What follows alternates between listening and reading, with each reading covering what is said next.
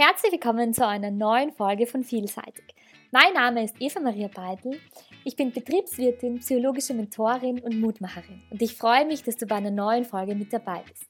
Was denken die anderen von mir? Wie gehe ich mit Lampenfieber um? Ach, ich halte mich lieber zurück und sage nichts. Das sind alles Themen, die wir alle sehr, sehr gut aus unserem Alltag kennen. Und ich freue mich heute, einen besonderen Gast bei mir im Studio willkommen zu heißen, die liebe Martina Clementin. Sie ist Moderatorin, Coach für Kommunikation und Rhetorik und wird uns heute, wird dich heute in ihre Welt entführen. Wir werden heute darüber sprechen, wie du am allerbesten mit Lampenfieber umgehen kannst, wie es ihr ging bei ihrem ersten Auftritt, bei ihrer ersten Moderation und sie wird auch ganz tolle Tipps mit dir teilen, die dir dabei helfen, in deinem Alltag mit Anspannung, mit Lampenfieber, mit dem Gedanken, was die anderen über dich denken können, umzugehen. Wir werden über das Thema Selbstbewusstsein und warum es so wichtig ist, sich vorzubereiten, sprechen und Martina wird ein bisschen mit uns teilen, wie es ihr auf ihrem Weg ging. Denn auch sie kennt dieses Gefühl des Lampenfiebers, dieses Gefühl der, wie sie es genannt hat, tausend Tode zu sterben, bevor man auf die Bühne geht. Und ich freue mich, sie bei mir begrüßen zu dürfen und ich wünsche dir ganz viel Spaß bei diesem wunderbaren Interview. Ich freue mich, dass du da bist und ich freue mich, dass es jetzt schon losgeht. Ja, liebe Martina, schön, dass du heute da bist. Freue mich, danke für die Einladung. Sehr gerne.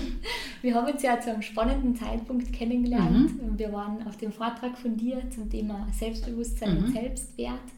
Und ja, du hast einfach mit deiner Geschichte ähm, mein Interesse geweckt und auch, ja, uns wortwörtlich gefesselt. Und deshalb habe ich mir einfach gedacht, ich würde gerne meine Zuhörerinnen teilhaben lassen an deiner tollen Geschichte mhm. und den Erfahrungen, die du in dem Bereich gemacht hast und freue mich, wenn du das mit uns teilst. Sehr, sehr gern. Wie gesagt, ich freue mich sehr über die Einladung. Ich habe schon ähm, ganz kurz in unserem Vorgespräch gesagt, ähm, der Anfang wird mir sicher ein bisschen schwerfallen, weil normalerweise sitze oder stehe ich meistens auf der anderen Seite und stelle die Fragen, aber ja. ich werde mich daran gewöhnen. ja, voll cool. Liebe Martina, magst du uns einfach ein bisschen einen mhm. Einblick geben, wie du in das Thema Selbstwert, mhm. Selbstliebe, Selbstbewusstsein, wie es dir damit geht, was deine Schritte waren und ja, wie du heute da sitzt, mhm. wo du sitzt. also das Thema Selbstbewusstsein hat bei mir in meinem Leben schon immer eine große Rolle gespielt und ich glaube, meinen größten Schritt zum Thema Selbstbewusstsein habe ich schon damals in der Schulzeit gemacht. Ich bin ja in die HTL gegangen für Hochbau und wollte Architektur studieren. Das heißt, ähm, ich war zu der Zeit in meiner Jugend natürlich von lauter Burschen umgeben. Also wir waren vier Mädels in der Klasse Wahnsinn. Und ähm, gerade in dieser Schulzeit hat sich mein Selbstbewusstsein extrem ausgebildet. Also dadurch, dass wir einfach wirklich von, von selbstbewussten Burschen umgeben waren, haben wir vier Mädels ähm, sehr zusammenhalten müssen. Wir haben dann auch bis zur Matura relativ gut die Schule im Griff gehabt. Habt sie nicht mal gezackt. Genau, genau. Und ähm, ich habe ja dann, wie gesagt, die HTL-Matura gemacht und danach ist mein Weg in die, ähm, ja, in die Kommunikationsrichtung gegangen, Moderationsrichtung, Journalismusrichtung. Und ähm, ich habe lange dann beim, beim Privatradio gearbeitet mhm. und da gehört natürlich auch, sage ich mal, eine gute Portion Selbstbewusstsein dazu, um Definitiv. sich hinter das Mikrofon äh, zu setzen und seine Hörer und Hörerinnen zu entertainen. Wobei ich immer sagen muss, dass wenn eine Person sich selbst als introvertiert sieht, das kein Hindernis ist, weil ich würde mich selbst auch als introvertierte Person bezeichnen. Ah, spannend. Ja, ich bin jetzt niemand, der im Privatleben ähm, sehr extrovertiert ist. Ich, ich beherrsche nie das Gespräch, wenn man sich mit Freunden oder Freundinnen trifft, dann mhm. bin ich eher ein sehr, sehr guter Zuhörer. Mhm. Und ich habe auch schon von meinen Freundinnen gehört, nachdem wir uns verabschiedet haben, aber heute hast du wieder nicht viel geredet. also da ähm, unterscheide ich so ein bisschen zwischen der privaten Martina und der beruflichen Martina, mhm. die ähm, oft gar nicht viel gemeinsam haben. Also mhm. ich sage immer zu mir Berufsbezeichnung introvertierte Rampensau. Ah, das ist ja cool. also auf der einen Seite privat sehr introvertiert, eher mhm. ruhig, mhm. bin ja niemand, der im Privaten sehr gut über die eigene Gefühlswelt sprechen kann. Mhm. Aber sobald man mir ein Mikrofon in die Hand gibt, mich auf eine Bühne stellt und das Spotlight auf mich gerichtet ist, ist geht der Schalter um und dann ist Showtime, genau. ah, cool. genau. Jetzt ist das ja voller spannender Weg eigentlich mhm. von der HTL, mhm. ähm, was ja sehr technisch ist jetzt in diesem Kommunikationsbereich, mhm. wo es also sehr viel ja, um soziale Dinge geht. Was war so der, die Entscheidung für die, diesen Weg einzuschlagen?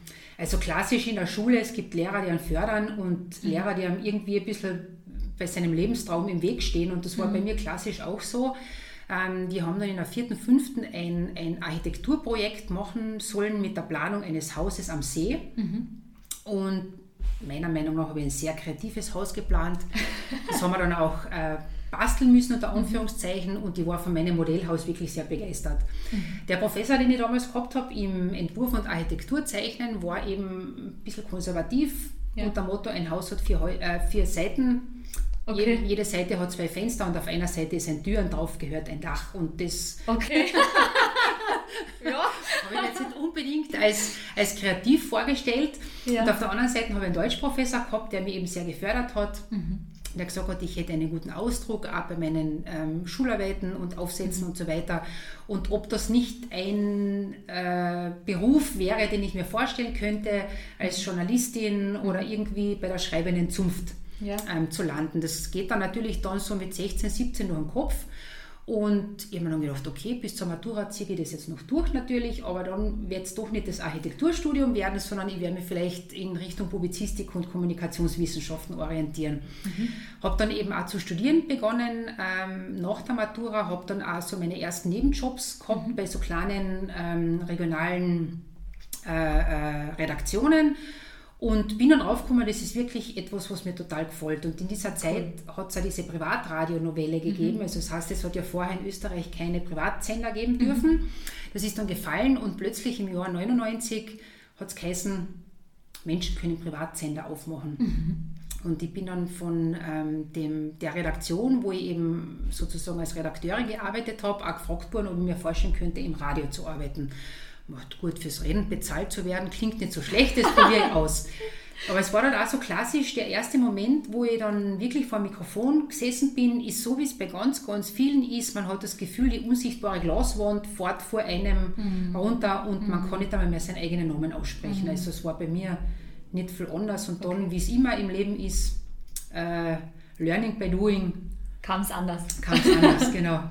Genau. Und wie war das für dich, dieser Moment, dann einfach mal da zu sitzen und so quasi so, Scheinwerfer sind an mhm. und jetzt geht's los?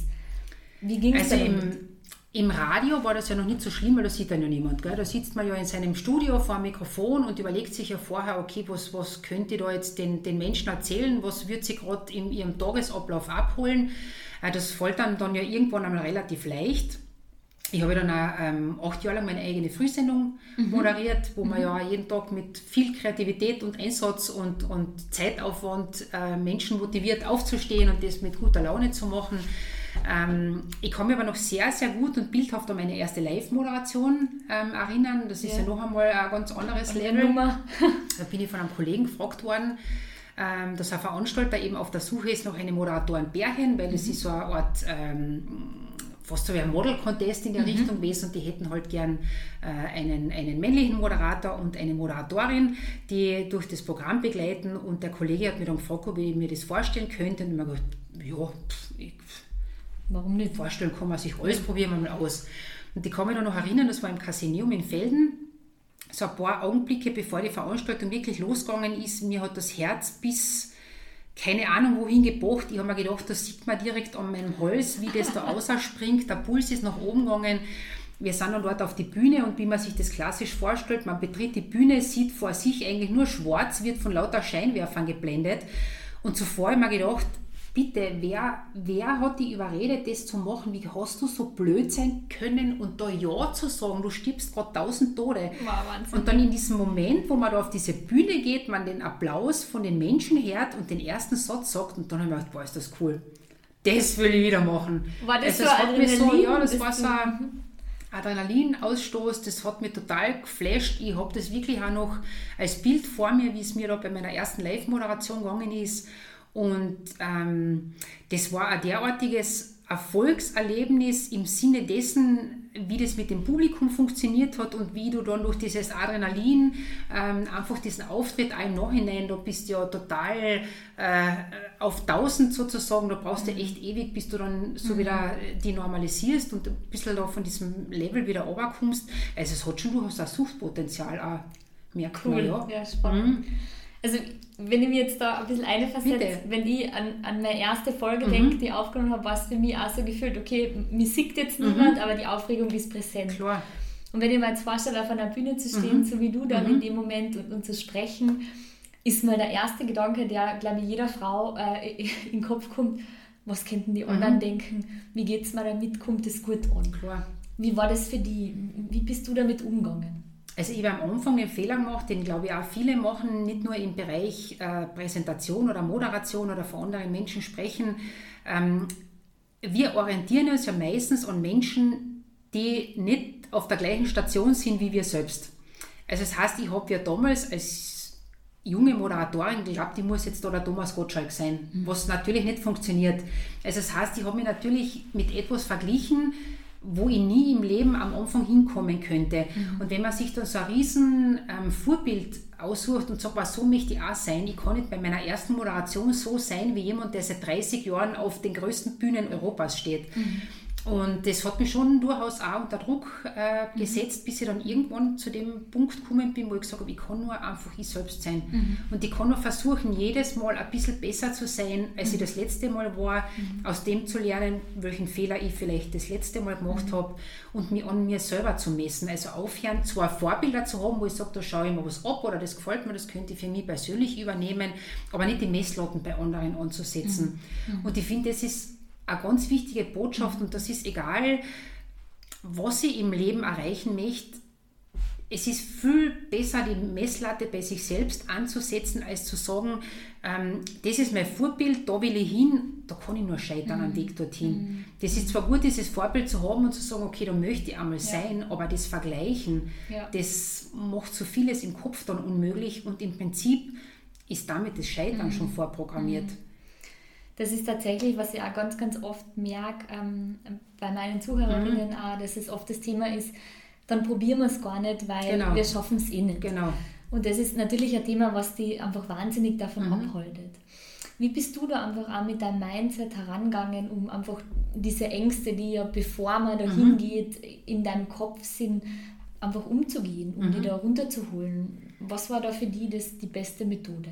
Also meine beste Methode ist, wie gesagt, die, ähm, mich gar nicht im Vergleich mit anderen ähm, zu stellen, mhm. dann auch einfach anzuerkennen, egal was ich mache, es wird immer Leute geben, denen das gefällt und es wird welche geben, denen das mhm. nicht gefällt. Mhm. Und selbst wenn ich es anders gemacht hätte, ist es immer so. Also mhm. ähm, wenn man Dinge im Leben einfach macht, es wird nie immer jeder deiner Meinung sein, es wird nie jeder deiner Ansicht sein, es wird nicht jeder deine Weltanschauung teilen und das einfach mal auszuhalten. Mhm. Einfach mhm. zu sagen, es ist so. Mhm. Genauso wie ich ja nicht mhm. mit jedem und allem einverstanden bin. Mhm.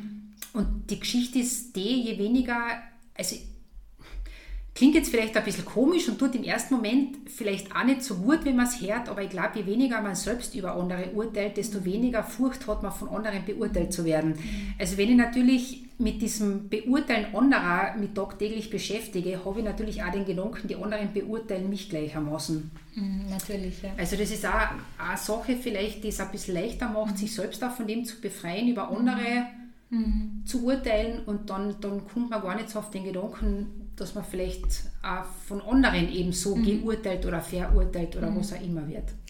Jetzt hast du ja mm, in deinem Vortrag äh, was Spannendes gesagt, auch wenn du auf der Bühne oben stehst und dann sitzen mhm. oft unten ähm, Who is Who mhm. von einem mhm. Unternehmen und du denkst da, na bravo, das sind da jetzt die äh, Obervorstände, mhm. sagen wir genau. so. Und dann hast du da so einen spannenden Tipp mitgegeben im Vortrag, dass du einfach dir selbst ein bisschen die Scheu nimmst. Vielleicht magst du den einmal mit deinen, ähm, also mit den Zuhörerinnen teilen. Also was ich bis jetzt immer wieder gesehen habe, das mögen auch Wirtschaftsmagnaten wirklich sein, die auf europäischen Bühnen in Deutsch und in Englisch referieren und vor Menschen schon gestanden sind, die man vielleicht nur aus dem Fernsehen kennt. Die gute Nachricht ist, die sind auch alle aufgeregt, die haben auch alle Lampenfieber, die haben zittrige Hände die äh, kommen auf die Bühne, man sieht ihnen die Aufregung an. Also egal, was jemand im Leben erreicht hat, sich vor Menschen hinzustellen und etwas zu präsentieren, macht einfach mhm. mit einem unter Anführungszeichen normalen, empathischen Menschen etwas. Also ich spreche jetzt nicht von, von äh, wenn jemand gefühlskalt ist, wird er das nicht spüren, aber die, die Menschen sind auch einfach aufgeregt. Und wenn man das dann wirklich mitkriegt, äh, wenn man im Vorgespräch äh, sitzt und dann so ein bisschen eingeschüchtert ist, spätestens dann, wenn der Moment da ist, wenn diese Menschen dann selbst auf die Bühne müssen und einfach ähm, ich als Moderatorin merke, okay, äh, von der großen Klappe vom Vorgespräch ist jetzt gar nicht mehr so viel da, äh, dann tut das direkt oft einmal gut. Und das gebe ich dann auch gern weiter, weil der Unterschied ist ja immer, diese Aufregung und den Stress und die schwitzigen Hände und den heißen Kopf und das Rotwerden und das bochende Herz, das spüren ja nur wir selbst. Mhm. Das Gegenüber nimmt das ja nie so wahr. Mhm. Das heißt, diese, dieses Extreme, was wir in uns spüren, wird ja nur zu einem Bruchteil an andere ausgesendet. Also das heißt, mhm. selbst wenn man das Gefühl hat, man wird mit einer Tomaten zwischen den Schultern auf der Bühne stehen und man fragt dann Menschen danach, bitte hast du mitgekriegt, was ich für einen roten Kopf gehabt habe, mhm werden neun von zehn Leuten sagen, habe ich nichts gemerkt. Mhm. Und der Zehnte muss dich schon so gut kennen, dass er sagt, ja, dir habe ich heute ein bisschen angesehen, dass du aufgeregt bist, mhm. weil er denjenigen vielleicht aus einer anderen Situation auserkennt. Mhm. Also das, was man selbst so extrem spürt, spüren die anderen nicht.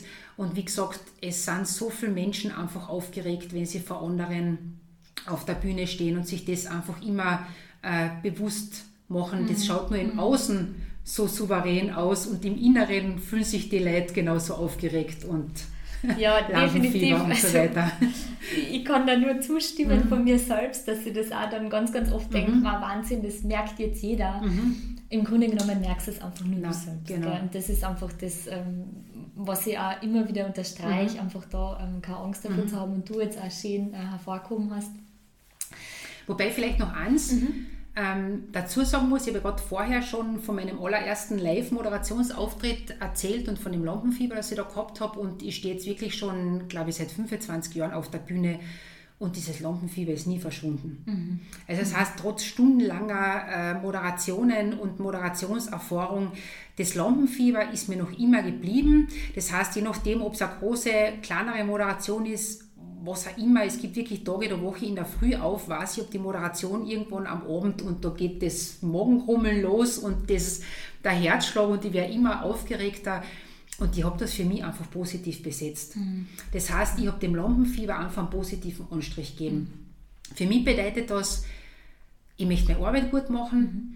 ich möchte, dass mein, mein Auftraggeber zufrieden ist, ich möchte eine gute Performance machen mhm. und deswegen macht das was mit mir. Mhm weil ich ein Mensch bin, der Gefühle hat und mhm. die kann ich nicht ausschalten. Und dadurch entsteht das Lampenfieber und das Gute am Lampenfieber ist ja auch, das sorgt ja natürlich auch für einen Adrenalinausstoß. Mhm.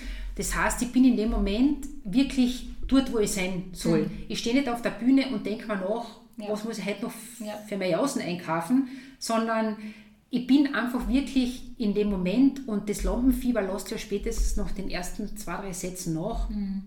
Und das heißt, wenn man Dinge nicht negativ äh, definiert für sich selber, sondern im Ganzen einfach einen positiven ähm, mhm. Aspekt gibt, mhm. geht es viel, viel leichter damit mhm. umzugehen. Also es ist immer das, was wir selbst daraus machen, bei allem im Leben. Definitiv. Mhm. Es ist ja ganz oft eben dieses Thema Angst, was mhm. auch bei meinen Klientinnen präsent ist. Und man sagt ja, ähm, es gibt ja so viele Bühnen im Leben. Mhm. Ob das jetzt diese große Bühne ist, auf der du stehst, Richtig. oder ob man eine Story mhm. macht oder ob man einfach mal in einer Besprechung bei seinen genau. Kollegen redet. Angst ist ja immer ein Motivator, mhm. der ja Energie mitbringt. Mhm. Wie nutzt du diese Angst, dass du sie wirklich für die konkret mhm. umwandelst, dass du sagst, das Lampenfieber mhm. ist was Positives, was du wahrnimmst, aber was sind so, hast du Sätze oder irgendwelche Dinge, dass du es einfach für die so als mhm. Push mitnimmst nicht als Rückhalt. Also ich würde jetzt fast für mich persönlich ähm, das Wort Angst gar nicht so definieren als Angst. Also Angst ist etwas, wo ich sage, Angst vor dem Tod, Angst vor der Dunkelheit, Angst vor dem Horrorfilm, keine Ahnung. Das ist so diese Destrukt, das destruktive mhm. Gefühl. Mhm. Das, was ich vielleicht eher bezeichnen würde, ist Respekt. Mhm. Also das, das trifft es für mich eher, weil das, das Angst ist für mich immer so etwas, wo ich nicht rauskomme so leicht, mhm. was mir einfach wirklich ähm, gefangen haltet, wo ich das Gefühl habe, allein das Wort Angst schränkt mich extrem ein. Respekt ist wieder was anderes. Mhm. Wo ich sage, ich habe Respekt vor gewissen Situationen, ähm, die dann, denen ich auch mit, mit, mit Respekt in dem mhm. Sinne begegne. Und da mhm. gehört eben auch das Lampenfieber dazu und da gehört eben äh, ja, einfach eine gewisse Gefühlswelt dazu, wie gesagt, das eine, was sicherlich hilft, ist ähm, zu wissen, dass es vielen Menschen so geht, dass man damit nicht allein ist. Mhm. Das zweite, was auf jeden Fall hilft, ist, sich diese Situationen, die am Respekt ähm, abfordern, im besten Sinne sich auch vorzustellen. Das heißt, mhm. wenn ich jetzt sage, okay, ich muss in 14 Tagen für meine Firma auf die Bühne stehen oder ich muss einen Vortrag halten oder ich muss mein Arbeitsmeeting irgendwas mhm. referieren, mhm. sich einfach schon im Vorhinein im Kopf ausmalen, wie bestmöglich diese Situation abläuft. Mhm. Also das klassische mhm. Visualisieren mhm. ist ja im Sport, Mentaltraining gang und gäbe. Ähm, ich sage, der Abfahrer steht auch oben auf der Piste, macht die Augen zu und man sieht sie dann, wie sie die Pisten ähm, runterfahren mhm. im, im geistigen äh, Auge. Nur der stellt sich jetzt auch nicht vor, wie er beim dritten Tor sich das Kreuz bricht, sondern hat, ja. Mhm. wie er da super und souverän runterkommt und seine beste Linie fährt, jeden Schwung super erwischt und dann als, als ähm, äh, Sieger oder Siegerin die Zieleinfahrt schafft. Und wir sind halt so konditioniert, dass man uns immer das Allerschlimmste vorstellen. Ich ja. gehe auf die Bühne und dann stolper ich und dann weiß ich nicht, was ich reden soll und dann habe ich ein Blackout und bla bla bla. Mhm. Und in das strudeln wir es dann halt eine, statt einfach zu sagen, ich stelle mir das jetzt wirklich schillernd in allen Farben und in der bestmöglichen Version vor und dann fühlt sich das Ganze auch viel, viel leichter ja. Ja. an. Ähm, was ich dann auch immer zum Beispiel mache, ist ähm, dieses Klopfen auf die Thymusdrüse, mache ich mhm. total gern. Mhm. Also wo ich dann wirklich im Auto sitze und mir da so ähm, einfach da klopft, das tut mir mhm. gut, das merke ich einfach, das, das aktiviert so meinen Körper, beruhigt mich aber auf der anderen Seite auch wieder, das habe ich schon fast so ein bisschen ritualisiert. Ähm, sich selber dann kurz vorher im, im, äh, auf der Toilette, wo er immer am Ort des Geschehens sich noch einmal so High Five im Spiegel zu geben, ist cool, einmal ja. was Gutes, dass ich da einfach wirklich mir anschaue, so ein High Five mache und sage, wow, das wirst du halt super machen, mhm. mir einfach echt selbst Mut zusprechen. Dann in dieser Bauerpose kann ich sehr viel abgewinnen. Mhm, mhm. ähm, was ist die Bauerpose? Die Bauerpose geht im Prinzip total einfach. Ähm, ich sage immer Superwoman-Pose dazu, mhm. weil es ja meistens für Frauen ist. Männer haben ja da beim, beim Auftreten und so weiter ein bisschen weniger Defizite, die sind ein bisschen übermotiviert zum Teil. also wenn man da ein bisschen so absaugen könnte, ja. dann wäre es oft ein bisschen leichter. Aber die Superwoman-Pose ist im Prinzip ganz was Leichtes. Man stellt sich ähm, hüftbreit hin, was ja immer hilft, mhm. Äh, einfach standfest mhm. zu sein, ob im mhm. Sitzen oder im Stehen. Ähm, das haben wir leider oft verlernt, wirklich mit Baden, Beinen am mhm. Boden zu stehen, hüftbreit, mich aufzurichten, meine Schultern gerade zu richten, meinen Kopf ein bisschen nach oben zu nehmen, so richtig stolz, einfach mhm. wie man sich jetzt eine mhm. stolze Pose vorstellt. Mhm. Und dann richtig wie Superwoman einfach die, die ähm, Hände in die Hüften stemmen und dann die Pose so mit Augen zu, ein, zwei Minuten sich da noch einmal durch den Kopf gehen lassen, ähm, wie man das jetzt einfach, diese herausfordernde Situation großartig löst und das ladet dann auch mit sehr, sehr viel Selbstbewusstsein auf. Das kann man mit der Tochter machen, wenn sie Angst hat vor der Mathe-Schularbeit, bevor sie in die Schule geht, macht man mit der Mama gemeinsam daheim die Bauerpose. Das kann man machen, wenn man ein wichtiges Kundengespräch hat, bevor man jemanden anrufen muss für ein Verkaufsgespräch, stelle ich mich einfach in mein Büro hin oder auf der Toilette. Auf jeder Toilette ist Platz, um das mhm. zu machen. Mhm. Das kann ich machen, wenn ich ein schwieriges Gespräch mit meinem Partner machen möchte und mhm. einfach mich positiv motivieren möchte und einfach sagen, hey, sage ich wirklich, was Sache ist, ich mhm. möchte das endlich einmal ausbringen. Da kann ich mir auch vorher zwei Minuten Zeit nehmen, um mich einfach so ein bisschen aufzuladen. Also mit dieser Bauerpose, mit dieser Superwoman-Pose, die kann man im ganzen Leben immer wieder, kostet nichts, das ist das Gute. Das sind alles so Dinge, die keinen Cent ja. kosten. Das ist total cool, weil mir kam jetzt tatsächlich gerade das Bild, beim Vortrag hast du mhm. ja das Superwoman-Shirt mhm. angehabt und genau. das war einfach so cool. genau. Dachte, wie cool, das stärkt ja. mal noch mehr. Ja. Jetzt ist es ja auch so, wenn man in dieser, in dieser Rolle mhm. ist, vor allem als Frau, als Moderatorin in der Öffentlichkeit steht, dann ist ja oftmals der Glaubenssatz da, ähm, nur wenn man leistet oder wenn man mhm. das abliefert, mhm. dann ist man wirklich wertvoll. Wie gehst du mit dem Thema um, die da wirklich selbst zu motivieren und auch, ich sage immer, sich selbst zu hören, mhm. ist die höchste Disziplin der Selbstliebe. Wie ist das für dich? Also das heißt, wie jetzt mit dem Anspruch an mich selber oder genau. mit dem Anspruch der Gesellschaft Mit, mit der Gesellschaft, mhm. genau. Mhm. Also ich sage immer, was, was ist wirklich Erfolg oder wann, wann das kann ich von mir selbst sagen, dass ich eine Moderation erfolgreich mhm. zum Beispiel gemacht habe. Da mhm. gibt es ja jetzt keine kein Messlatte, an der man jetzt mhm. anlegen könnte.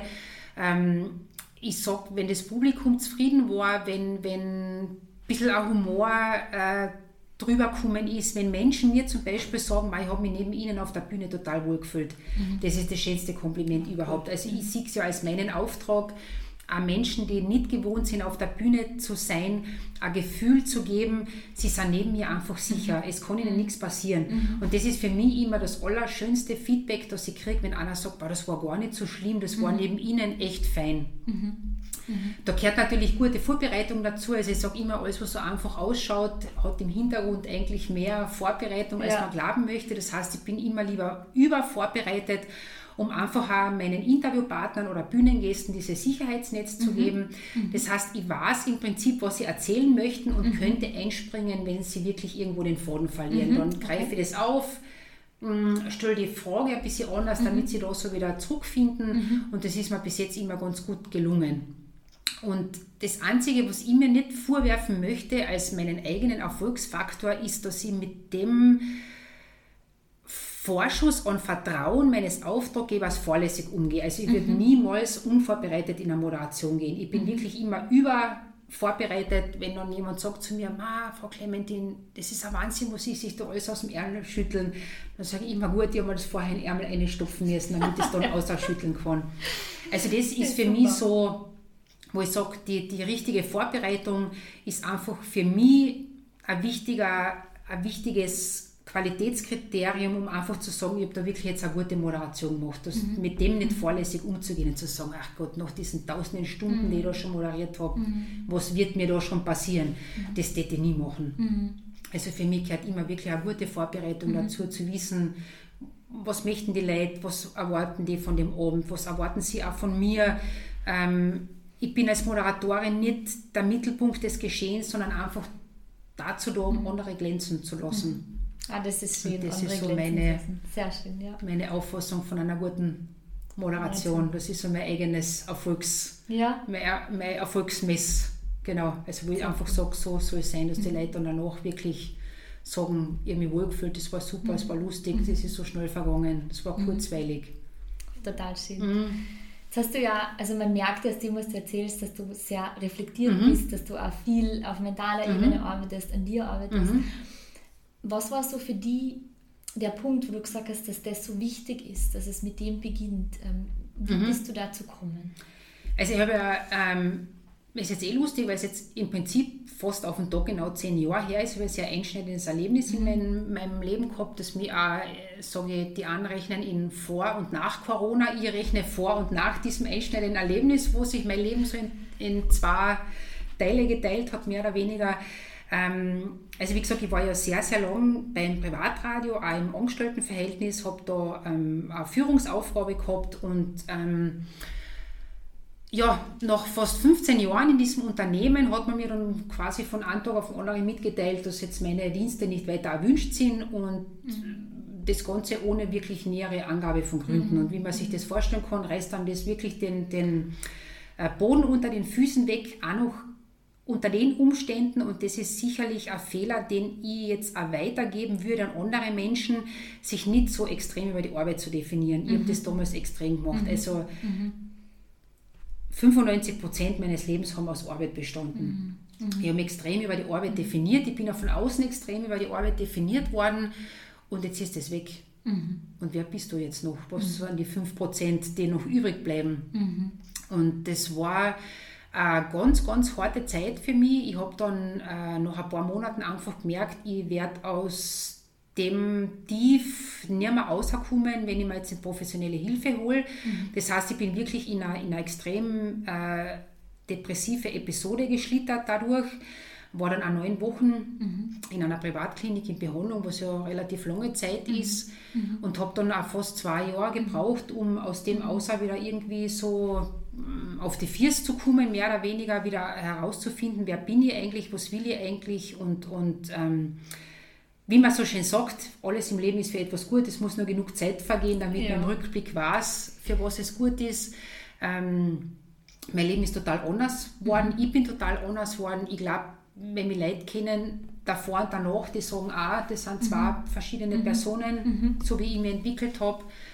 Nur ich hadere nicht mit meiner Vergangenheit. Ich habe da wirklich ähm, für mich einfach an, an hm, wie soll ich sagen, ich habe da keinen Groll mehr oder sowas, mhm. das mit sich umzutragen, das mhm. tut nicht gut. Ich, mhm. ich sage, da haben Menschen Entscheidungen getroffen, aus welchen Gründen auch immer, da müssen sie selber damit leben. Mhm. Ich habe auch gelernt, mit der Entscheidung umzugehen. Es hat mir lang, lange Zeit gekostet, um auch ohne, dass ich jetzt den Tränen nahe bin, über das sprechen zu können. Ähm, ich sage, es war für was gut, ich bin ein anderer Mensch geworden. Ähm, zu der Zeit war mir einfach auch wichtig, mich persönlich weiterzuentwickeln und mich eben nicht nur über die Arbeit äh, mhm. zu definieren. Ich habe mich dann ja auch selbstständig gemacht, wo ja, die, die äh, wie soll ich sagen, das, wie man sich selber misst oder den Erfolg misst, auch natürlich was ganz, ganz ja. anderes ist. Ja. Ich habe viel Freiheiten gewonnen, ich habe vieles dadurch verloren, ist ganz klar. Es gibt nie nur Positives und nie nur Negatives.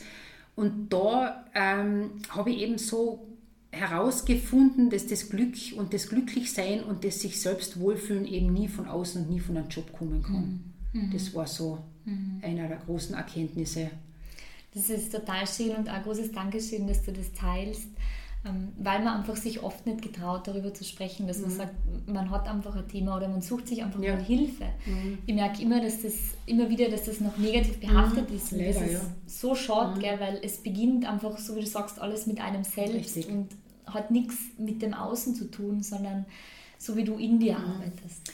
Wobei ich das natürlich auch verstehe, auf der einen Seite, wenn mir jetzt jemand ein halbes Jahr vor diesem Fall gesagt hätte, äh, dass das irgendwann bei mir möglich wäre, dann wäre das so fern gewesen, wie dass ich sage, ich steige auf den Mount Everest, weil ich mhm. keine Bergsteigerin bin. Mhm. Also das war mir ja total ja. fremd, äh, psychisch nicht dort zu sein, wo ich bin, weil ja. ich war ja auch echt ein Workaholic. Ich habe ja mehr gegeben, als eigentlich Energie da war. Äh, ich war ja immer so wie ein Dampfzug, der einfach nur vor mhm. sich hergefahren ist, alles bewältigt hat. Ähm, und dann zu sagen, naja, so eine Depression kann schon auch in deinem Thema ein Leben sein, äh, in deinem Leben ein Thema sein, hätte ich gesagt, in tausend Jahren nicht, mhm. niemals. Mhm. Was, was habe ich mit einer Depression mhm. zu tun? Mhm. Und dann das aber zu erleben und auch zu wissen, wie es wirklich ist, wenn man einfach nicht mehr in der Lage ist, sein Pyjama auszuziehen, weil es nichts gibt, für was es sich jetzt lohnen würde, weil einem nichts freit macht, weil einem nichts emotional berührt, weil du einfach nur noch irgendwie so ein mhm eine lebende Hülle bist ohne Inhalt. Mhm. Also das hätte ich ja niemals für möglich gehalten. Deswegen glaube ich auch, man darf Menschen nicht vorwerfen, wenn sie sich da einfach nicht einfühlen können, weil ich glaube, die meisten das wirklich dann erst fühlen können, wenn sie selbst einmal erlebt haben, wie das einfach ist, nicht in der Lage zu sein. Ich bin jeden Tag um zwei Uhr Uhr aufgestanden, mein Wecker hat geleitet, ich bin aus dem Bett gesprungen, habe mich eiskalt abgeduscht, bin fröhlich ins Auto gesessen, bin in meine Arbeit gefahren, und auf einmal wollte ich gar nicht mehr aufstehen und habe es mhm. nicht geschafft, mein Pyjama auszuziehen. Also das sind ja wirklich ja. zwei Extremwelten, die da mhm. aufeinander prallen. Mhm. Und das muss man erst einmal spüren, um dann wirklich zu sagen, ich weiß jetzt, wie das ist. Und deswegen rede ich da auch ganz offen drüber, mhm. weil klar, ich glaube auch dieses fehlende ähm, Wissen darum, weil wenn ich sage, ich habe Kopfweh, Kopfweh hat jeder schon mal gehabt, ich habe Zahnweh, Zahnweh hat auch jeder schon mal gehabt, äh, ich mal den Knöchel verstaucht, das sind alles so mhm. Sachen, wo man einfach sagt, okay, kann ich mir eine versetzen, ja. Kopfweh habe ich schon gehabt, ja. Zahnweh habe ich auch schon gehabt, ja. eine Sportverletzung habe ich auch schon gehabt, aber meiner Seele ist es noch nie schlecht gegangen. Und wir wissen selbst, Menschen tun sich schwer, mit Dingen umzugehen, die sie nicht selbst ähm, nachvollziehen oder sich nicht einversetzen können. Und deswegen ist das auch sicher ein Thema, über das nicht offen mhm. geredet wird. Mhm. Und da einfach auch äh, sozusagen so ein bisschen eine Mauer niederzureißen und zu sagen, es ist mir so gegangen, ich habe lange gebraucht, bis es mir wieder besser gegangen ist. Ich habe zum Glück echt eine Familie, einen Ehemann, ein Umfeld gehabt, das da einfach auch für mich da war, die zwar auch nicht verstanden haben, aber einfach Natürlich. gesagt haben, nimm dir die mhm. Zeit, die du brauchst. Mhm. Und deswegen bin ich da schon ein Verfechter mhm. auch mit dem, das ist nichts, was ich verheimlichen muss. Das gehört zu meinem Leben, das hat mich zu dem Menschen gemacht, der ich heute bin. Mhm. Und das ist so, wie wenn ich sagen würde, ja, ich habe mir, keine Ahnung, vor fünf Jahren den Blinddarm ausnehmen lassen. Ja. Also ja. so auf dem Level sehe ich das persönlich mhm. jetzt. Aber es ist total schön, dass du das einfach auch zum Gespräch machst und mhm. einfach sagst, so ist es mir mhm. gegangen, offen darüber zu mhm. sprechen und weil das einfach auch, finde ich, etwas ist, was Mut bedeutet, mhm. einfach, gell, sich da verletzlich zu zeigen, ja. aber auch gleichzeitig finde ich, den mhm. Frauen die Möglichkeit gibt zu sagen, hey, das ist nichts Schlimmes. Nein, das ist nichts Schlimmes. Es kann jedem mal passieren ja. und so wie du sagst, äh, ein Knöchel oder ein Kopf ist ja, normal. Genau. Es gibt halt andere Dinge, die jetzt nicht Richtig. alltäglich sind, aber trotzdem präsent. Richtig.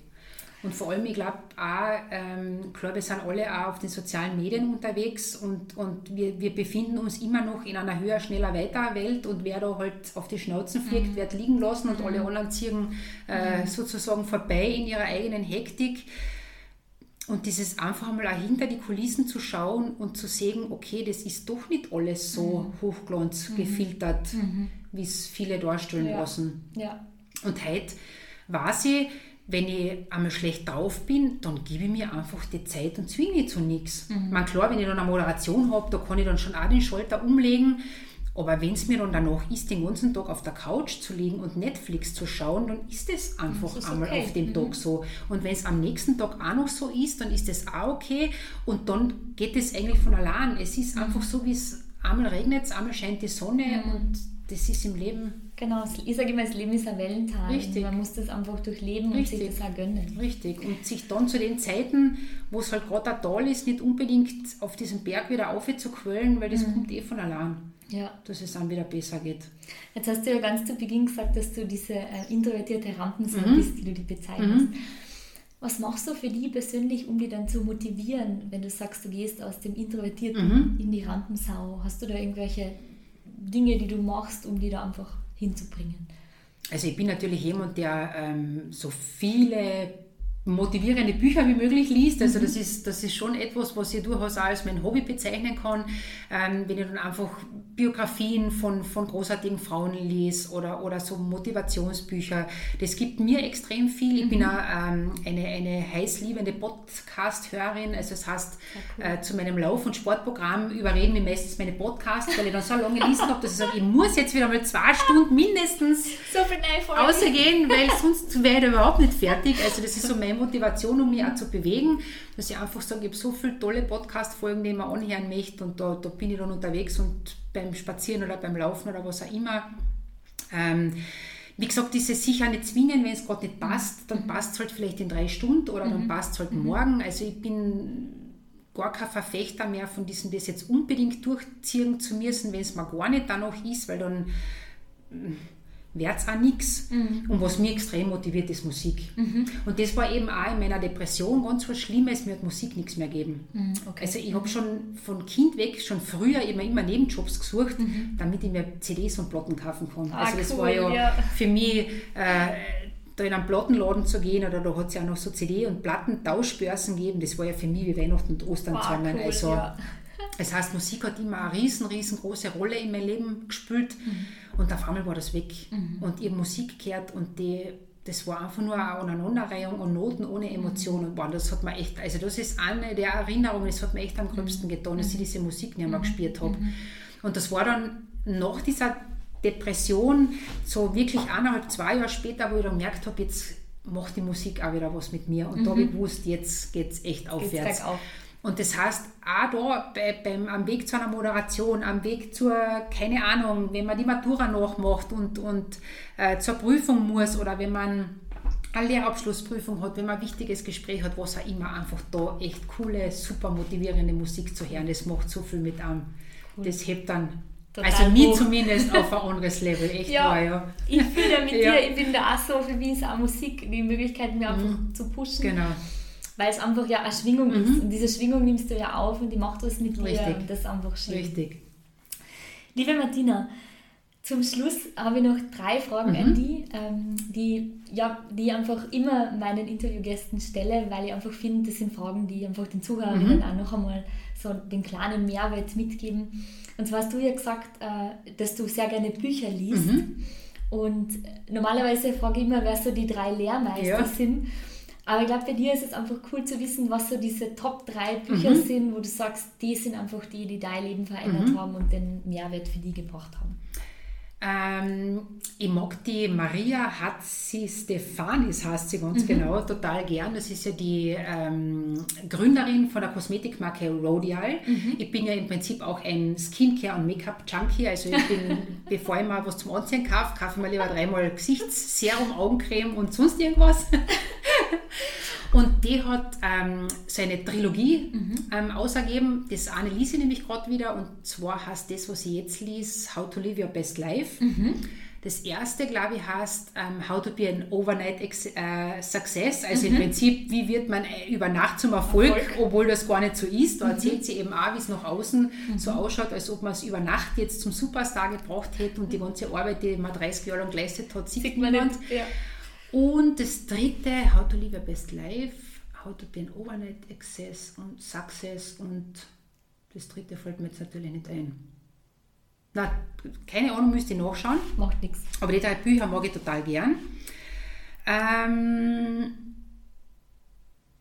die Oprah Winfrey hat ein Buch und zwar, wie heißt das jetzt?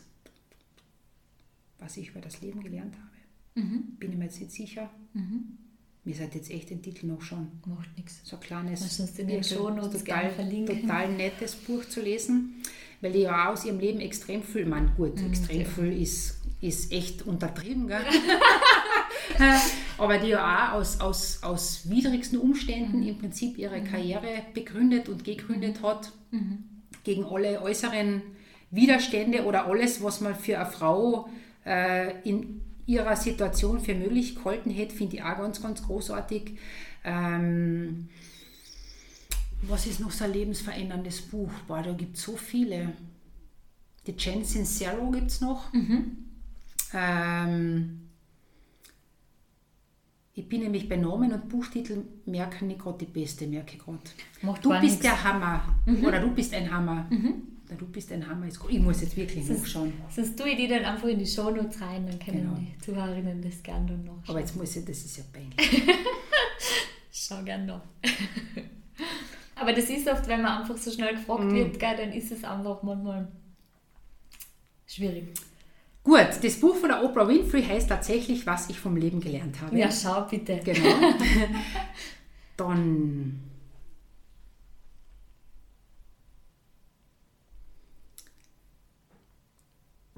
Die Bücher von Maria Hatzi Stefanis, How to be an Overnight Success, Make mhm. it Happen und Live Your Best Life. Mhm. Das war's, genau. Mhm. Und jetzt schauen wir uns noch die Jen Sincero an. Du bist der Hammer. Genau. Na bitte, schau. Alle gewusst. Genau. Und zwar ist da der Untertitel, finde ich auch super. Hör endlich auf, an deiner Großartigkeit zu zweifeln und beginn ein fantastisches Leben. Ah, cool, der hat ja? sich schon super Genau. Sehr, und das ist ein guter Ort zu schreiben, eben mhm. auch so aus ihrer eigenen Geschichte aus, wie sie sich eben vieles so selbst mhm. beigebracht hat, mhm. eben auch durch, durch äh, visualisieren durch, durch mentale Übungen und so weiter. Ja. Und ich mache das gern, wenn Menschen, so wie eben die drei, ähm, so aus ihrem Leben beschreiben, was sie da wirklich für Lehren rausgezogen mhm. haben. Ich glaube einfach, dass jemand, der wirklich etwas durchlebt hat und das dann weitergibt, das ist ja auch so eine Geschichte, mhm. wenn ich das kurz noch sagen darf. Ja, gern, bitte. Wir Frauen glauben ja, wir müssen auf die Universität gegangen sein, einen Magistertitel haben, 1000 Ausbildungen, 5000 Zertifikate zu haben, damit uns einer sagt, wir dürfen jetzt darüber sprechen. Genau. Nur glaube ich, dass in dieser Theorie, die man irgendwo gelehrt bekommt, nichts drinsteckt, mhm. außer dass ich halt Bücher zitiere oder irgendwelche Experten zitiere, ja. aber Menschen, die einfach gewisse Episoden, gewisse Dinge durchlebt haben, auf die Nasen gefallen sind, außergefunden haben, wie sie weitermachen, da da kriege ich ja tausendmal mehr für mein eigenes Leben mit auf dem Weg, als mhm. irgendjemand, der, dem das auf der Uni, das soll jetzt nicht schlecht geredet, das ist total okay, nicht, aber wir machen uns so abhängig von diesen ja. Qualifikationen, die uns da von außen geben werden und die, uns, die wir dann auf die Wand hängen können und mhm. erst dann mhm. sind wir Expertinnen in irgendetwas. Mhm. Und ich glaube, jeder hat einen Expertenstatus in sich, wurscht, was er in seinem Leben gemacht hat und daraus für Lehren gezogen hat. Mhm. Und das kann man nicht studieren, das kann man auch nicht als, als Qualitätssiegel irgendwo mitkriegen. Und da einfach ein bisschen selbstbewusster zu sein mhm. und zu sagen, das habe ich mein Leben erlebt, das, ist, das habe ich daraus mitgenommen und da können vielleicht auch andere mhm. daraus profitieren, mhm. ist tausendmal ja. mehr Expertenstatus, als zu sagen, ich habe mir diese ganzen Theorien mhm. irgendwo erarbeitet, jetzt hängt es bei mir und ich mhm. bin jetzt deswegen. Mhm.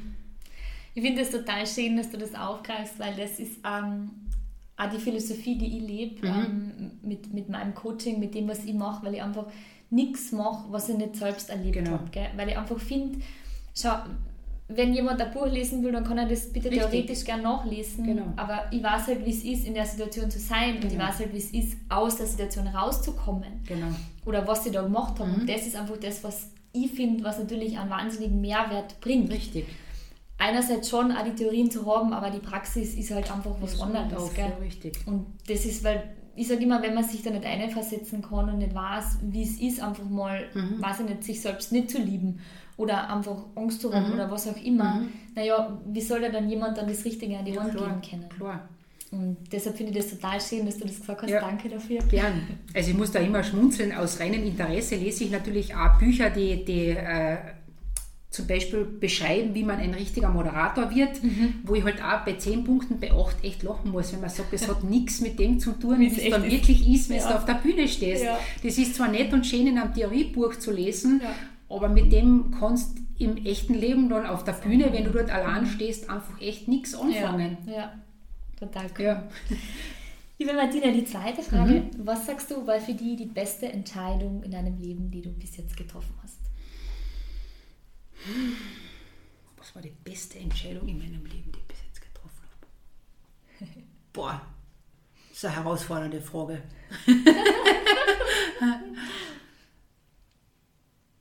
also für mich privat die beste Entscheidung, die ich in meinem Leben getroffen habe, war sicherlich ähm, eine Beziehung mit meinem Mann zu führen, auch wenn die äußeren Umstände vielleicht das anders haben wollten. Ah, schön. Also ich bin jetzt nächstes Jahr, wenn es 30 Jahre, dass ich mit meinem Mann Oh, cool. bereits zusammen bin. Herzlichen Glückwunsch. Danke vielmals. Ja. Ähm, war auch noch ein junges Mädel, wo wir uns kennengelernt haben. Wir haben uns dann auch ewig Zeit gelassen, 15 Jahre, bis wir dann geheiratet haben. Ähm, Wie gesagt, mittlerweile sind wir jetzt seit 30 Jahren ein Paar glücklich wie eh und je. Wir verstehen uns einfach. Es ist echt Topf und Ah, Deckel. toll. Und wenn ich mich da so ein bisschen, äh, wenn erstens einmal damals Äußerlichkeiten und das Gerede von anderen Leuten eine Rolle gespielt hätten, wäre das mit der Beziehung nichts geworden. Und deswegen war das sicher die beste Entscheidung, da einfach auf mein Bauchgefühl zu hören, zu sagen, das ist er, auch wenn das nicht immer dem entsprochen hat, was das Umfeld vielleicht an Erwartungen gehabt hat oder wo man dann sagt, ja, aber der passt ja gar nicht zu dir und hin und her, pipapo. Ähm, da einfach zu sagen, mir wurscht. Ist mir völlig egal. Ich habe mir den ausgesucht. Sucht euch ihr selber wen aus, der zu euch passt und mischt euch bei mir nicht ein. Das ist super, weil das ist ganz oft das Thema, was die anderen Genau, denken, sich da beeinflussen genau. lassen und da vergisst man oft auf Genau. sein Bauchgefühl, das einfach Richtig. sagt, hey, das ist es jetzt. Richtig. Egal, was die anderen Richtig. sagen. Das ist auch bei ganz vielen anderen Dingen im Leben. Wir sind oft so verhaftet in dem, wo wir gerade stehen, weil wir mehr Angst dafür, davor haben, was andere jetzt zu einer Entscheidung sagen Ja. würden, dass wir lieber in der Situation, die uns total am Nerv geht, Ja. verharren, Ja. nur um ja nicht dem Umfeld irgendwie einen Grund zu geben, über anzusagen, was ist denn da jetzt eingefallen? Ja, ja. Na, definitiv, das ist, finde ich, eines oft der größten Hürden, Ja, warum richtig. viele Frauen viele Dinge nicht Richtig. machen, weil sie einfach denken, "Ma, aber die anderen. Genau, die anderen, ja. Aber es ist am Ende das eigene Leben und der Richtig. andere muss nicht dein. Leben leben, sondern du. Und das ist das, was wichtig ist. Das sind auch einfach Sachen, ich sage, wenn jetzt eine Frau in ihrem Job so absolut unglücklich ist, sich wirklich einmal zu überlegen, wie könnte denn trotzdem, dass sich das finanzieller irgendwie ausgeht, vielleicht in eine andere Richtung entwickeln, damit man sich einfach nur mal die Freiheit gibt, diesen Gedanken zu haben. Dass man einfach sagt, es Ja. gibt da auch noch eine Möglichkeit. Und dann sind so viele, die sagen, ja, aber jetzt bin ich schon 40 und was wäre ich denn jetzt noch? Ja. Ich meine, da liegen noch 25 Jahre Arbeitszeit vor ja. Und dann einfach zu sagen, ja, jetzt ist der Zug aber echt schon abgefahren. Schon also, ja, genau. Es ist auch ein Hindernis. Nicht? Wer sagt nicht, dass ich mit 40, mit 50, mit 60, mit keinem Ahnung welchem Alter mein Leben einfach radikal ändern kann. Weil das ist, du hast ja schön gesagt, es ist oft den Gedanken, die wir uns gar nicht erlauben. Richtig, ja. Und wenn wir uns den erlauben, dann kommen da die 25 Abers, Genau. die dann ja eh wieder in Keim Genau, ersticken. genau. Wobei ich sagen muss, wir, wir haben als Gesellschaft schon auch ein Problem, das habe ich bei mir selbst gemerkt, wo ich dann aus meiner Angestellten- und Führungsposition heraus war und dann gesagt habe, okay, ich möchte jetzt nicht mehr in ein Angestelltenverhältnis zurück, sondern ich möchte mich selbstständig machen. Was ist die Reaktion vom Umfeld? Wie stößt er denn das vor? Und da gibt es ja nicht genug Arbeit und wo wirst denn die Aufträge herkriegen? Und das geht sich ja alles nicht aus. das war für mich auch so ein Moment, wo ich gesagt habe, wenn zu mir jemals jemand sagen wird, er wird sich mit was auch immer selbstständig machen und sei es noch die absurdeste Idee aller Zeiten für mich persönlich, werde ich dem Menschen, dem Mann, der Frau, die vor mir steht, in dem Moment sowas nicht sagen, mhm. sondern ich werde sagen, boah, ich gratuliere echt zu deiner Entscheidung. Ich wünsche dir alles Glück der Welt, mhm. dass du mit dem erfolgreich bist. Und ich werde sagen, ich weiß zwar nicht fachlich dass ich dir irgendeinen Ratschlag geben könnte, aber wenn ich dir bei irgendwas auch immer behilflich sein kann, dann mhm. bin ich für dich da. Mhm. Das ist schön. Das sind so die Sachen, wo ich gesagt habe, das wären meine Antworten. Das ist total schön, weil wenn ich jetzt zurückdenke an den Moment, wo ich auch die Reißleine gezogen mhm. habe und mich selbstständig gemacht mhm. habe, waren das die ersten Sätze, die genau. du hast. Und die machen was mhm. mit dir, weil du denkst dann darüber nach, ach soll ich echt, soll ich mhm. nicht und hin und her und da in dem Moment nicht auf sein Gefühl zu vertrauen, sondern auf das, genau. was die anderen sagen, ist in dem Moment das, was bei vielen der Punkt ist, warum sie es dann gar nicht versuchen oder wieder zurück in die alten ähm, Themen gehen, ins alte Radl gehen. Wobei man da natürlich auch ein bisschen drüber nachdenken muss, beziehungsweise auch ähm, schon der Sache auch, auch auf den Grund gehen sollte, warum die Menschen so sind. Und ich glaube, das wird dir nichts Unbekanntes sein. Wenn du dich veränderst und dein Umfeld verändert sich nicht, da spielt halt viel Neid und ja. Missgunst nicht, ja. weil die wenigsten eben den Mut haben, sich auch zu verändern und dann sagen, mhm sie zu dir lieber, veränder du dich auch nicht, mhm. weil da muss ich mich nicht darüber mhm. auseinandersetzen, dass ich mich mhm. eigentlich auch nicht verändern will.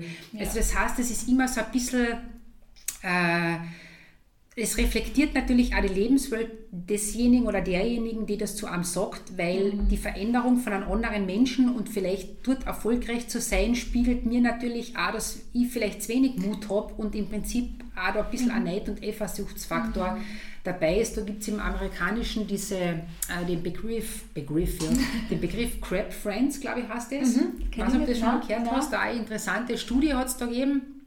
Äh, mit, mit Krabben, mhm. die am äh, Plastikeimer gefangen ja. sind. Und da gibt es eben diese eine Krabbe, die dann mhm. wirklich es schafft, bis zum, äh, Rand, also? bis zum Rand rauszukommen.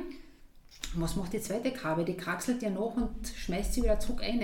Ach aber nur aus ja. dem Grund, weil sie nicht allein drin bleiben will. Mhm. Und sagt ja. lieber nicht die eine in Freiheit und ich sitze dann allein da, mhm. sondern da gönne ich mhm. der anderen auch nicht die Freiheit und mhm. reiße die wieder zurück in den Abgrund, dann sind wir wenigstens zu zweit im Trübsalblasen. Und so kann man das ja. ein bisschen umlegen. fast umlegen. Das ist ein schönes Beispiel, ja. das habe ich nicht gekannt. Danke mhm. dafür. Gern.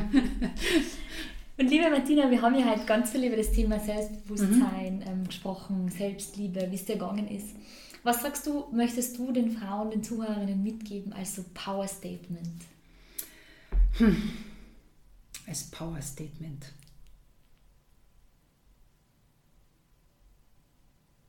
Also ich würde auf jeden Fall zum Beispiel als Power Statement mitnehmen, hm, nur wenn du von dir selbst überzeugt bist, kannst du auch andere überzeugen. Das mhm. ist ein bisschen so ein Mantra, nach dem ich lebe. Also ich kann mhm. nicht jetzt glaubwürdig moderieren, ich kann nicht glaubwürdig eine Instagram-Story über irgendein Thema machen, ich kann nicht glaubwürdig ein Coaching machen, ich kann äh, keinen Workshop machen, wenn ich nicht hinter dem stehe, mhm. was ich erzähle. Mhm. Das ist ein bisschen auch so dieses, ähm, wo ich sage, ich brauche nicht eine Legitimation mit einem Magistertitel oder irgendeiner Qualifikation, sondern das was ich präsentiere, das lebe ich einfach. Ich bin davon überzeugt und kann das in dieser Überzeugung einfach weitergeben.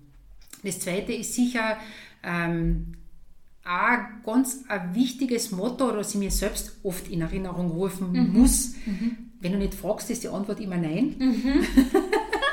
also das ist so, äh, das muss ich mir schon selber einmal auf ein Post-it schreiben und denke, Martina, denk an deine eigenen Worte. Ähm, das soll so ein bisschen verinnerlichen, dass wir uns viel öfter einfach trauen sollen, zu sagen, was los ist, eine ja. Frage zu stellen, nachzufragen, weil wir interpretieren immer, mhm. ja, aber das wird eh nicht gehen und mhm. da wird die eh keine mhm. Zeit haben und mhm. derjenige wird eh nachsagen. Mhm. Nur nehmen wir uns damit selbst die Chance, das einfach einmal zu fragen und dann, okay, ist die Chance 50-50, aber die 50 Prozent Chance, dass der oder diejenige Ja, ja. sagt, um die bringe ich mir ja schon, ja. wenn ich mir das gar nicht äußern ähm, getraue. Und ähm, ich habe da mal eben auch zu dem, zu dem Vortrag damals so, so eine kleine Karten gemacht, die sich die Leute auch auf dem Kühlschrank äh, picken können. Äh, jetzt habe ich meine eigene Karten vergessen, ist eh klar. Du bist fabelhaft, lass das auch den Rest der Welt wissen. Mhm. Steht da drauf. Ah, genau. Super. Das ist cool. Also ruhig einfach einmal sich selbst auf die Schulter zu klopfen, einfach einmal auch für sich selber zu trommeln mhm. und einfach mal zu sagen, ich bin in dem echt gut und das weiß ich und da stehe ich auch dazu. Jetzt nicht in einer überheblichen Art ja. und Weise, aber wie soll denn wie soll mich Leute als selbstbewusste Moderatorin wahrnehmen, wenn ich selber mit mir dauernd umzweifle? Ja. Kann ich da nicht betappt seinen Schritten ja. und halb versteckt auf die Bühne gehen? Die werden ja denken, was will die jetzt ja. da? Also ja. schon auch zu wissen, ohne wirklich überheblich zu sein, ich kann das und ich weiß, ich bin wirklich eine gute Moderatorin. Mhm. Ich bin mir Geld wert, wenn ich gebucht werde, ich verteidige das auch, ich lasse mich da auch nicht mehr ähm, zum Beispiel auf irgendwelche Summen dividieren, wo ich mhm. dann einfach sage, das ist sondern das ich möchte mir jetzt nicht unter Wert verkaufen. Ich mhm. bringe echt lange Zeit oder viele Jahre Erfahrung mit. Ich weiß in jeder Situation bei einer Moderation, was ich machen muss, es mhm. kann im Prinzip nichts passieren, wo ich nicht mehr weiß, wie ich jetzt reagiere. Mhm. Und dadurch bin ich einfach auch einen gewissen Preis wert, jetzt nicht, auch nicht übertrieben oder sonst irgendwas, aber ich weiß einfach, das ist mein Honorar, das mhm. möchte ich haben mhm es gibt immer einen Verhandlungsspielraum, aber so für meinen eigenen Selbstwert, mich auch da finanziell nicht unter Wert zu verkaufen. Und das ist auch total was Wichtiges, einfach zu sagen, das bin ich mir genau. wert und das genau. dann auch an das Finanzielle zu koppeln, weil Richtig. das dann auch oft das Thema ist, was Richtig. Da ich meine, da können wir jetzt noch ewig drüber reden, aber da wird mir nur abschließend vielleicht auch noch ein Tipp einfallen. Es geht ja vielen Frauen auch in, in Bewerbungsgesprächen mhm. zum Beispiel so, mhm. die dann im Prinzip eine halbe Stunde lang erzählen, was sie nicht mhm. alles für Stärken, für mhm. Schwächen mhm. und warum sie die perfekte Kandidatin jetzt für diesen Job sind. Und dann kommt diese berühmte Frage, ja gut, das hat mich jetzt alles sehr beeindruckt, aber was möchten Sie denn für diesen Job angeheilt haben? Was haben mhm. Sie sich denn vorgestellt? Und dann kommt so, ja, na eigentlich, was täten denn Sie sagen? Ja. Oder na ja, eigentlich, da habe ich mir jetzt noch keine Gedanken drüber gemacht. Und im Prinzip habe ich diese ganze Zeit, an der ich erzählt habe, wie klasse ich bin, mit dem Satz auf Null gestellt. Ja. Das ja. habe ich total entwertet. Ich gebe ja. dem keinen Wert und dann einfach einmal zu sagen, das ist die Summe X wert mhm. und das auch für sich vielleicht Saus auszusprechen, mhm. diese Summe einmal für sich mhm. formulieren und wie gesagt, das habe ich einfach durch das Selbstständige äh, gelernt und wirklich, dass ich natürlich auch Angebote machen muss und über die dann auch vielleicht verhandelt wird, dann auch wirklich einfach zu lernen, und wenn es dann einmal nahe ist, ist es auch okay. Aber ich genau. habe nicht einen gewissen Konflikt mit mir selbst und ja. denke mir dann jedes Mal, wieso habe ich denn nicht gesagt, was ich will? Ja. Und jetzt ärgere ich mich. Ja, das, ja, das genau. schleppst du mit dir genau. um. Genau. Und da auch einfach über Finanzielles ein bisschen offener reden zu können, das einfach für sich einmal zu üben und sich selber eben eine Wertigkeit zu geben. Zu geben. Genau. Liebe Martina, großes Dankeschön. Es hat mir wahnsinnige Freude bereitet. Total ja. coole Sachen. Danke die du mitgeben hast. Auch für mich persönlich, ich muss sagen, für mich war ja das Statement, ähm, wenn man nicht fragt, dann kann es nur Nein genau. sein. Schon damals eins, wo ich mir gedacht habe, ja, da hat sie definitiv recht. Total cool. Und natürlich für die Zuhörerinnen, ich verlinke äh, deinen Instagram-Kanal und ähm, die Kontaktdaten zu dir mhm. sehr gerne in den Show Notes und ich freue mich. Danke ich freue mich total, dass ich zu Gast habe sein dürfen. Ich weiß wieder, dass ich übermaßen sehr viel geredet habe. Wir könnten jetzt wahrscheinlich auch noch fünf Stunden weiterreden. ich freue mich jedenfalls sehr und wünsche auch dir weiterhin ganz viel Erfolg und allen, ähm, die zuhören, äh, einfach trauen, machen und alles Gute. Danke, Martina. Sehr gerne. Es war so ein wunderbares Interview und ich, ja, ich bin richtig geflasht und ich hoffe, dir geht es genauso. Es waren wunderbare Tipps, die Martina mit uns geteilt hat, wie du mit Lampenfieber umgehen kannst, wie du mit Aufregung umgehen kannst, warum Vorbereitung so wichtig ist und dass du keine Angst haben musst vor diesen Bühnen der Welt, sondern dass du bereits gut genug bist, so wie du bist. Ich verlinke natürlich sehr, sehr gerne alle Infos zu Martina in den Show Notes, ihren Instagram-Kanal und auch die Bücher, die sie empfohlen hat und freue mich, wenn du auch auf meinem Instagram-Kanal vorbeischaust, Eva Maria Peitel. Und solltest du Fragen haben, stehst du an einem Punkt, du sagst, du möchtest in deine Selbstliebe kommen, du möchtest die Ängste hinter dir lassen, lernen, Grenzen zu setzen, dann nutze das kostenlose Selbstliebegespräch mit mir, indem wir uns 30 Minuten zusammensetzen und schauen, welche Themen bei dir präsent sind und welche Möglichkeiten du hast, in deine Selbstliebe zu kommen. Ich freue mich, dass du heute da warst und ich freue mich, wenn du auch das nächste Mal wieder mit dabei bist und wünsche dir alles Liebe and let it shine.